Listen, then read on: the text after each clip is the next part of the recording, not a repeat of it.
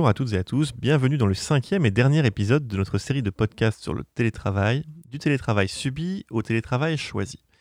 Si cet épisode s'appelle Télétravail agile, ce n'est pas juste pour coller deux mots à la mode les uns derrière les autres. L'agile est dans beaucoup de projets d'entreprise aujourd'hui, parfois comme un faire-valoir plutôt comme une véritable philosophie de travail. Avant tout, l'agile ce n'est pas qu'une mode. L'idée est née il y a maintenant 20 ans et les méthodes qui en découlent sont devenues la norme dans l'industrie informatique.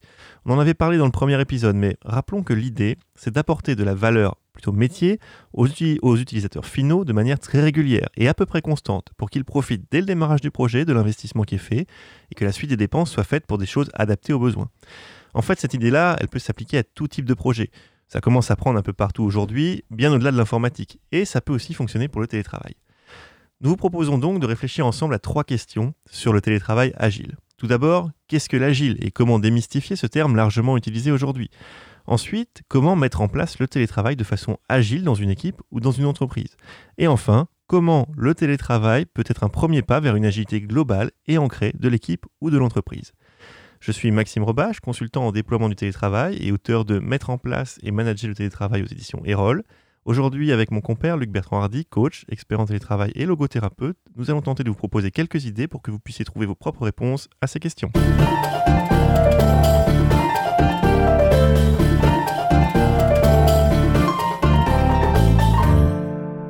Salut Luc, comment ça va? Qu'est-ce que ça t'évoque? À toi, l'agile rapproché du télétravail Bonjour Maxime.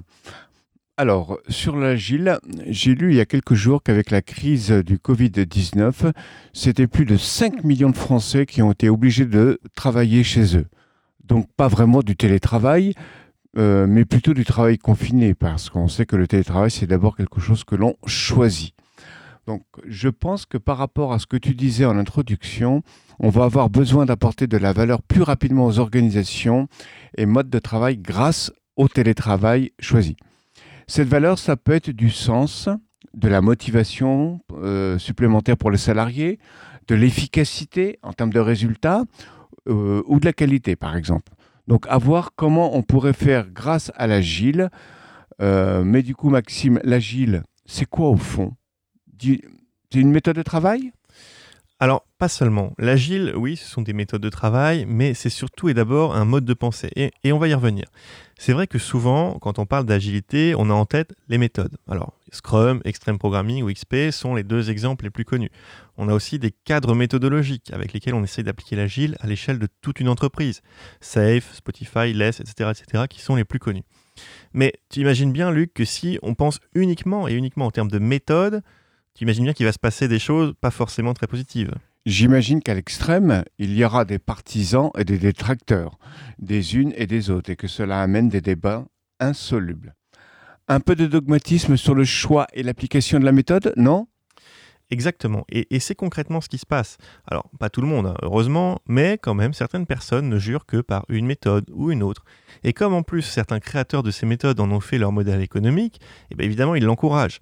Donc pour éviter ce dogmatisme, je pense que c'est important de revenir aux sources et de comprendre ce qu'est l'agile et que l'agile c'est avant tout un état d'esprit avec des valeurs, des principes clés qui ont été formalisés dans le manifeste agile en 2001 par 17 experts du développement informatique. Ah d'accord, c'est plus, plus simple. Mais du coup, dis-moi, est-ce que ça marche même si on ne travaille pas dans l'informatique? Complètement. Alors évidemment, euh, on n'est pas obligé de retenir par cœur les quatre valeurs et les douze principes dans le détail. D'autant que si on lit le manifeste agile, et j'encourage tous nos auditeurs à le faire, c'est quand même relativement simple à lire, mais on va quand même retrouver des termes qui sont spécifiques au développement informatique, puisque ça a été fait pour ça au départ. Si on veut transposer tout ça à d'autres domaines, le télétravail par exemple, on peut retenir quatre éléments clés. Et dans ces quatre éléments clés, je cite un, un coach agile qui est aussi un ami et qui est un vrai spécialiste de son domaine, Sébastien Godin. Selon lui, l'agile, c'est quatre choses fondamentales. La première chose, c'est casser l'effet tunnel, c'est-à-dire apporter régulièrement de la valeur aux utilisateurs. La deuxième chose, c'est de prioriser ce qu'on fait par cette valeur. Donc ça veut dire commencer par ce qui va être le plus utile aux gens ou à l'entreprise. La troisième chose, c'est de s'améliorer en continu, donc se poser régulièrement la question des forces de l'organisation, de ce qu'il faut changer pour que ça fonctionne mieux à l'avenir. Et la quatrième chose, c'est de laisser les équipes s'auto-organiser, donc de tout faire pour qu'elles soient le plus autonomes possible dans leur quotidien et leur mode de fonctionnement. Alors, pour euh, l'auto-organisation, l'autonomie, je vois très bien. On en parle depuis l'épisode 1. Tout ça, ça draine aussi les valeurs de la confiance et de la responsabilisation. c'est clair que c'est indissociable du télétravail. L'amélioration continue, je vois bien aussi, on l'a déjà évoqué rapidement. Mais pour les deux autres points, concrètement, est-ce qu'il faut forcément adapter, adopter une méthode dont tu as parlé, style Scrum ou Safe? Euh, Oui et non. Ah, c'est une réponse de Normand. C'est pas la, première fois que tu me fais ça dans ce podcast. ah bah, tu sais, moi, je suis normand d'origine, donc euh, non, il n'y a pas de nécessité d'adopter un cadre méthodologique réputé qui aurait plein de fans. Euh, d'ailleurs, dans l'agile, il y a aujourd'hui un mouvement qui s'appelle Agnostic Agile qui encourage à ne pas adopter un seul et unique cadre, mais plutôt à s'inspirer des meilleures pratiques de chaque méthode par rapport au contexte et aux besoins, et à assembler différents composants pour obtenir une méthode, adaptée aux besoins du moment. Moi, évidemment, à, titre personnel, je suis signataire de cette charte qui me parle beaucoup, puisque c'est toute la philosophie de ma société, qui s'appelle d'ailleurs Adoc Company, Adoc étant justement quelque chose de construit spécialement pour répondre à un besoin précis. Donc en résumé, je choisis ou je construis la méthode en fonction du diagnostic initial et du besoin du client. Ok, c'est clair pour moi. Mais comment faire le lien entre tout ça et le télétravail? Alors, très bonne question Luc, et je pense que c'est justement l'objet de la deuxième partie de l'émission.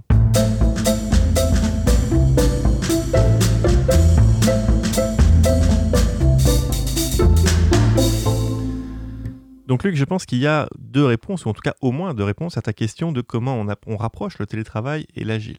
La première manière de répondre, ce serait de voir comment un télétravailleur ou une équipe avec des télétravailleurs peut s'inspirer des méthodes agiles pour être plus efficace.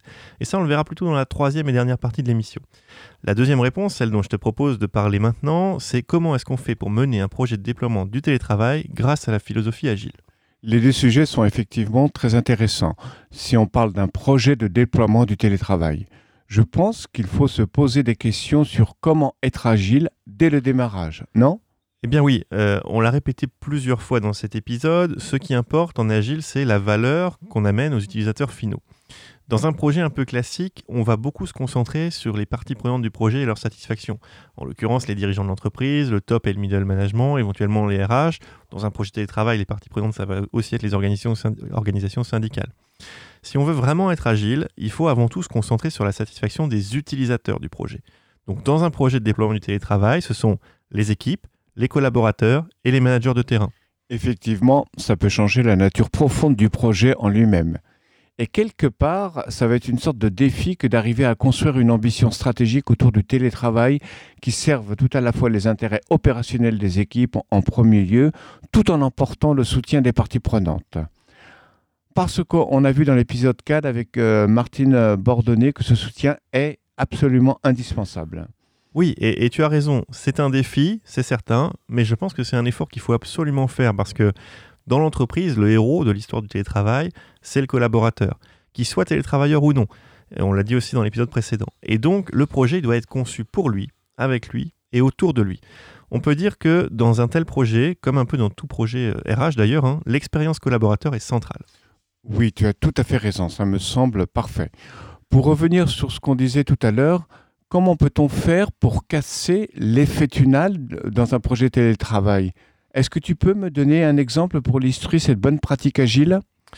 Alors oui, si on veut casser l'effet tunnel, qui, existe dans un projet classique, hein, donc l'effet tunnel, ça consiste à se dire, on spécifie quelque chose, on le met en place et on le livre quand tout est fini. Si on veut faire un projet agile et casser cet effet tunnel, on peut commencer par découper les ambitions stratégiques en objectifs concrets.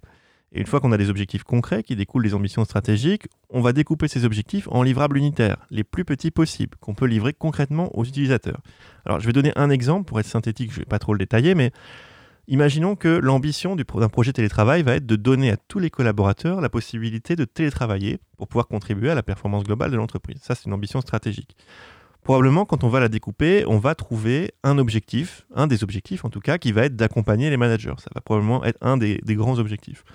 Et cet accompagnement-là, on va pouvoir le découper. Et c'est important de partir de l'ambition stratégique, d'en faire des objectifs et de le découper en livrables. Dans ces livrables, de cet objectif d'accompagnement des managers, on va peut-être trouver une formation, des vidéos, des lignes coffee, un forum en ligne, etc., etc. Chacun de ces éléments peut encore être découpé. Et il faut être vigilant à les découper en quelque chose qui soit utilisable unitairement. Donc la formation, par exemple, on va pas le découper en ayant euh, la conception de la formation, euh, dispenser la formation, etc., etc. On va le découper en des morceaux qui sont indépendants les uns des autres. Donc, par exemple, une formation initiale, une expérimentation minimaliste. Ensuite, une formation plus généralisée, des partages d'expériences, etc., etc. Oui, c'est très clair. Euh, la manière dont tu décris le processus, moi qui n'ai jamais travaillé dans l'informatique, me paraît tout à fait adapté pour tout à fait d'autres métiers. Donc, si je comprends bien, on part donc de l'ambition et des objectifs pour décrire des macro-actions que l'on découpe en tout petits morceaux. Et ensuite, est-ce qu'on planifie tout ça tous les deux ans que va durer le projet? Alors non, on planifie pas tout ça sur les deux ans que va durer le projet. C'est là que l'agile est différent de la gestion de projet classique. Euh, alors au-delà du fait que les, livrables sont découpés en quelque chose qui sont unitairement utilisables, euh, en agile, on va fixer un cycle temporel régulier. Disons par exemple, pour un projet télétravail, pardon, tous les mois, on va livrer des choses qui seront utiles aux utilisateurs. Eh bien, ce qu'on va planifier, c'est ce qu'on va faire sur le prochain mois, sur la prochaine itération, le prochain sprint ou le prochain cycle. on l'appelle un peu comme on veut, mais l'idée, c'est qu'il y ait un cycle qui soit fixe et défini. En fait, comme dans tous les projets, il y a beaucoup d'incertitudes. S'engager sur deux ans, c'est difficile et peut-être même inutile. L'idée, c'est de pouvoir s'engager sur ce qu'on va vraiment livrer dans la prochaine itération, donc sur le mois prochain, avec un indice de confiance élevé. On sait ce qu'on va faire, on sait ce qu'on va livrer, on s'engage là-dessus. Pour les périodes d'après, on peut avoir des idées, on peut commencer à prévoir, mais l'indice de confiance, plus on va s'éloigner dans le temps et plus il va diminuer. Donc ça servira à rien de planifier, de s'engager précisément sur deux ans, autant planifier quand les échéances approchent. Et tout ça, ça laisse aussi du temps pour adapter toutes ces activités en fonction du besoin qui évolue lui aussi dans le temps. Donc comme on ne l'a pas planifié, on n'est pas obligé de le faire, on peut changer et on peut adapter un peu les différents livrables. Oui.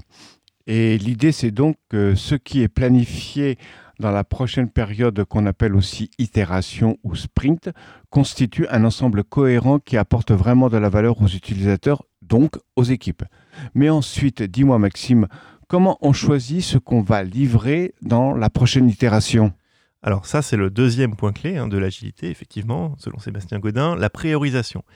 La priorisation, elle se fait selon la valeur métier, c'est-à-dire ce qu'on va vraiment apporter aux utilisateurs. Nos utilisateurs, je le rappelle, dans un projet télétravail, ça va être les collaborateurs et les managers de terrain.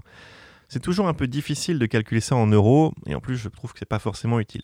Ce qu'il faudrait essayer de faire pour que ce soit intéressant, c'est en fait d'intercomparer les éléments en leur donnant une valeur sur une échelle. Alors classiquement en agile et en informatique, on utilise les valeurs de la suite de Fibonacci, c'est-à-dire de 0 à 21, euh, tous les nombres entiers. Euh, pardon, tous les nombres premiers. Et on affecte cette valeur aux différents éléments de manière comparative. Finalement, tel élément vaut plus que tel autre. Ensuite, deuxième chose qu'on va essayer d'évaluer, c'est la charge de travail pour pouvoir prioriser les activités. Là aussi, pas besoin d'être très précis. L'idée, c'est de pouvoir intercomparer les choses. Quel élément va prendre plus de temps à réaliser que tel autre? Et une fois qu'on a ça, eh bien, on va essayer de prioriser les activités qui ont la plus haute valeur et la plus faible charge pour s'assurer qu'on va pouvoir livrer les choses dans le temps imparti, tel qu'on s'y est engagé. Ok. Donc, si je résume, tu me dis si j'ai bien compris, on découpe le travail en éléments les plus petits possibles auxquels on donne une valeur métier et une charge. On définit un cycle fixe de livraison et on planifie uniquement ce qu'on va livrer dans la prochaine itération en essayant d'en faire un tout cohérent qui soit utilisable. Donc, ça oblige aussi à ce que les éléments de travail fonctionnent indépendamment les uns des autres et pas euh, juste une partie de quelque chose de plus gros. Tout à fait, Luc.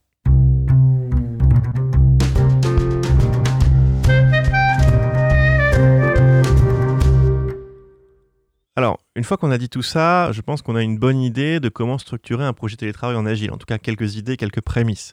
Évidemment, on a traité les deux premiers points, euh, casser l'effet tunnel priorisé par la valeur métier. Il ne faudra pas non plus oublier l'amélioration continue du projet, donc de faire des rétrospectives et des adaptations de manière très régulière. On en a parlé dans les épisodes précédents. Oui, et je suis content qu'on ait pu aborder ce sujet parce qu'on avait beaucoup parlé des managers et des équipes, mais là, euh, tel que tu le décris, ça va bien évidemment aussi aider les services ressources humaines et les acteurs du changement.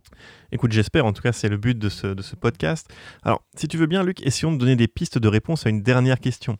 Comment on s'inspire de tout ça pour que l'agile s'ancre globalement dans les modes de travail des équipes, pour que ça aide à télétravailler et à gérer le travail et la collaboration à distance, qu'on soit télétravailleur ou non d'ailleurs Bonne question, Maxime. Euh, déjà, c'est bien que tu puisses penser aux télétravailleurs et aux non-télétravailleurs, parce que c'est constitutif d'une équipe.